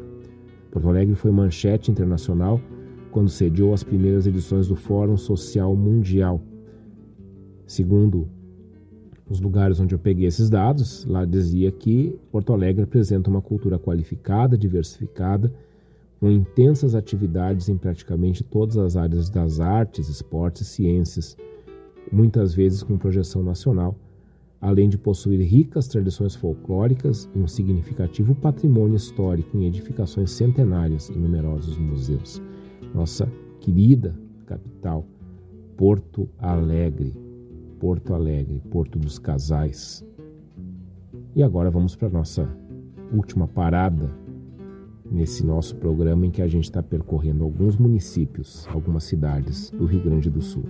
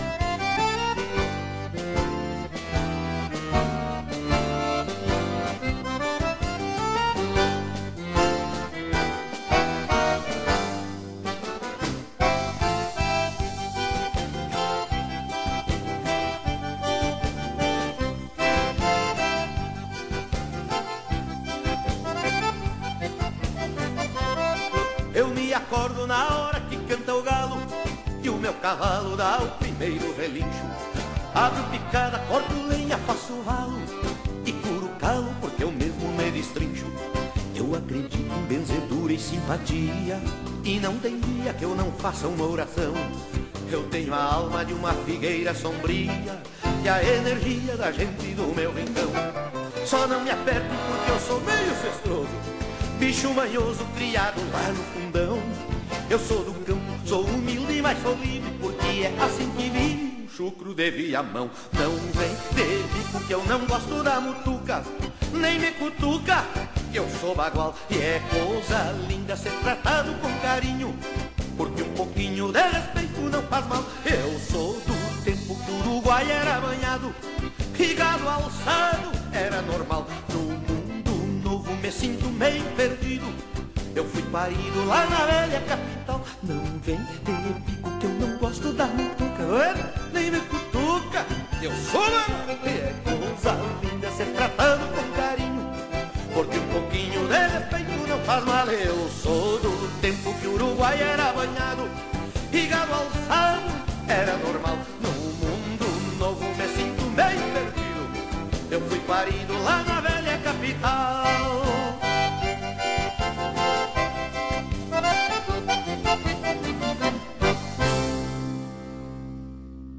Como é que eu ia fazer um programa sobre cidades, municípios do Rio Grande do Sul e não ia falar em Viamão. Só o que faltava. Viamão é lugar que eu nasci, lugar onde minha esposa nasceu, lugar onde está minha família, lugar do mundo onde eu habito. E a gente escutou aí Chucro de Viamão, do Luiz Carlos Borges, na voz dele.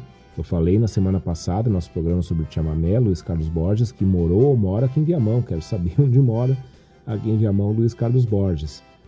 Viamão que é um lugar que acolhe muita gente e, enfim, é minha cidade, sou suspeito para falar sobre Viamão, mas vamos saber alguma coisa sobre Viamão nesse último bloco que vai ser um pouquinho mais longo do que a gente está acostumado a fazer. Nosso último bloco geralmente é resumido, só para dar um, um tchau para vocês, mas agora vamos falar um pouquinho de Viamão. Viamão é um município brasileiro do estado do Rio Grande do Sul, é o sétimo mais populoso, com população estimada de 256.302 habitantes, segundo o levantamento de 2020. É o maior município em extensão territorial da região metropolitana de Porto Alegre. Então tem aquele ditado, ah, tu quer botar Porto Alegre dentro de Viamão? Dá e sobra, tá? Só para a gente saber. Viamão está a 25 quilômetros de Porto Alegre, é logo do lado. A altitude no centro de Viamão é de 111 metros, o perímetro é de 227 quilômetros, sendo 110 quilômetros de margem para o Lago Guaíba e para a Lagoa do Casamento. Tem um clima subtropical, com verões quentes e invernos frios, eu sei muito bem disso, com chuvas bem distribuídas ao longo dos meses do ano. As temperaturas podem chegar a 40 graus ou a zero grau. O relevo tem morros em parte do, partes do município e planícies ao norte e ao sul. É um município que conta com as águas do Lago Guaíba e da Laguna dos Patos, o que faz com que possua inclusive praias no distrito de Itapuã.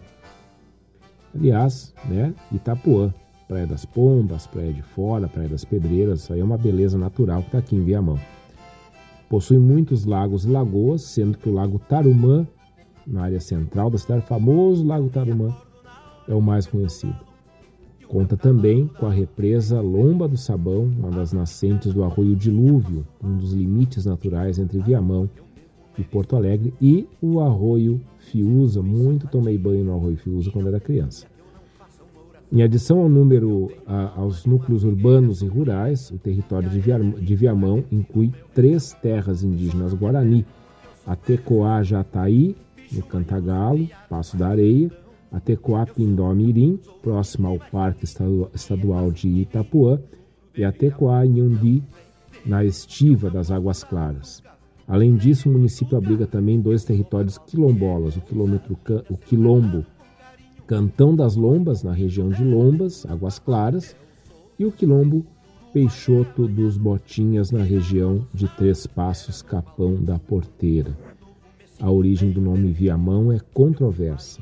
A versão mais comum é de que a partir dos morros da região e do topo da igreja matriz Nossa Senhora da Conceição, é possível avistar o Lago Guaíba e seus cinco afluentes: Jacuí, Caí, Gravataí, Taquari e Sinos, que formam uma mão aberta. Daí a frase via mão. Já a versão mais provável, eu já subi no topo da igreja, tá? Não dá para ver nada disso aí, só para constar. A versão mais provável seria originária do nome Ibiamon, que significa terras de ibias ou de pássaros. É bem provável que tenha uma passarada mesmo aqui que eu vou te falar. Outros afirmam que seria uma passagem entre montes, o que chamavam de Via Monte. E existe ainda o relato de que teria como origem o antigo nome da província de Guimarães, em Portugal, que é Viamara. Os chamados Campos de Viamão abrangiam uma imensa área no nordeste do atual Rio Grande do Sul. Os tais campos correspondiam às terras situadas ao sul do rio Mampituba, tendo ao leste o Oceano Atlântico e a oeste e sul a baliza fluvial do Guaíba e da Laguna dos Patos. Para os paulistas e lagunistas que exploraram o Rio Grande a partir do caminho da praia, os campos eram todas as planícies despovoadas à margem esquerda do Rio de São Pedro. Nessa região se estabeleceram os mais antigos povoadores do continente, que inicialmente povoaram seus campos de animais para só depois trazerem suas famílias. Da importância econômica da região, por ser sede das primeiras instâncias de criação de gado, originou-se o comércio e transporte de carne de gado, charque e couro para Laguna e São Paulo. As três rotas comerciais da época iniciavam-se iniciavam onde hoje é o município de Viamão, conhecida como Caminho de Viamão. A principal delas, a Estrada Real, saía dali e passava por Vacarias, Vacaria, Lages, Curitibanos, Papanduva, Rio Negro, Campo do Tenente, Lapa, Palmeira, Ponta Grossa, Castro, Piraí do Sul, Jaguarivia, Itararé, chegando a Sorocaba. Outra rota era também através do litoral até Laguna. Nas primeiras décadas do século XVIII, as terras dos campos de Viamão eram frequentadas sobretudo por lagunenses, que iam e vinham entre Laguna e os campos do sul. A partir de um determinado momento, em meados dos anos 1730, um grande contingente de lagunenses migrou para a região. Entre os primeiros habitantes importantes, podemos citar a vinda em 1725 de Cosme da Silveira, filho de Antônio Silveira de Ávila, natural do Conselho da Calheta, da ilha de São Jorge dos Açores, Portugal, capitão-mor da referida localidade da Calheta, na ilha de São Jorge, que se integrou à frota de João Magalhães, nomeado capitão pelo seu sogro, Francisco de Brito Peixoto. Outro marco foi chegado em 1741 de Francisco Carvalho da Cunha, no sítio Estância Grande, onde foi erguida a capela Nossa Senhora da Conceição. Em 1747 foi criada então a freguesia de Nossa Senhora da Conceição de Viamão, desmembrada da freguesia de Laguna. Nos primeiros quatro anos de sua fundação, a freguesia teve um salto em sua população de 282 para cerca de 800 habitantes. Razões para o interesse inicial pela freguesia incluem a migração dos criadores de gado de Laguna para uma extensão maior de terras, a integração da criação de gado na região com o mercado consumidor do Sudeste brasileiro e a fundação da Vila de Rio Grande em 1737, que passou a ser o ponto de referência para a população da nova freguesia. Em março de 1763, Pedro de Cevajos, então governador de Buenos Aires, invade a vila de Rio Grande, capital da província e seu único porto marítimo. Com isso, a freguesia de Viamão é tomada por um grande contingente de refugiados, talvez dois terços das 500 famílias fugidas da vila. Viamão torna-se então a sede do governo da capitania, assim permanecendo até 1773. Por isso, né, a gente ouve na música do Luiz Carlos Borges o termo velha capital. É, é um dos termos que se, que se usa para descrever Viamão, que já foi, sim, capital do Rio Grande do Sul, nesse episódio. Cidade que eu amo, lugar do mundo em que eu nasci, lugar onde aprendi a ser gente, né? Porque é isso, a gente nasce nesse, em algum lugar e naquele lugar nós aprendemos, nós nos humanizamos. Assim é, assim foi comigo e com as pessoas que eu amo e que estão aqui na querida, na querida Viamão. É isso. Percorremos o Rio Grande, esse último bloco ficou meio grandinho, porque tinha que falar da minha terra, Viamão, assim como falei de outras terras de muitos de vocês. A gente vai ficando por aqui, amanhã tem reprise 13 horas, quinta-feira reprise 23 e 30 e depois vocês encontram o programa no Spotify e no SoundCloud. Programa Reflexão, parceria com a Erva Mate Amizade, Erva Mate do Gaúcho. A gente está sempre aqui na Rádio Sul, a regional por excelência. E na terça que vem a gente volta com mais reflexão.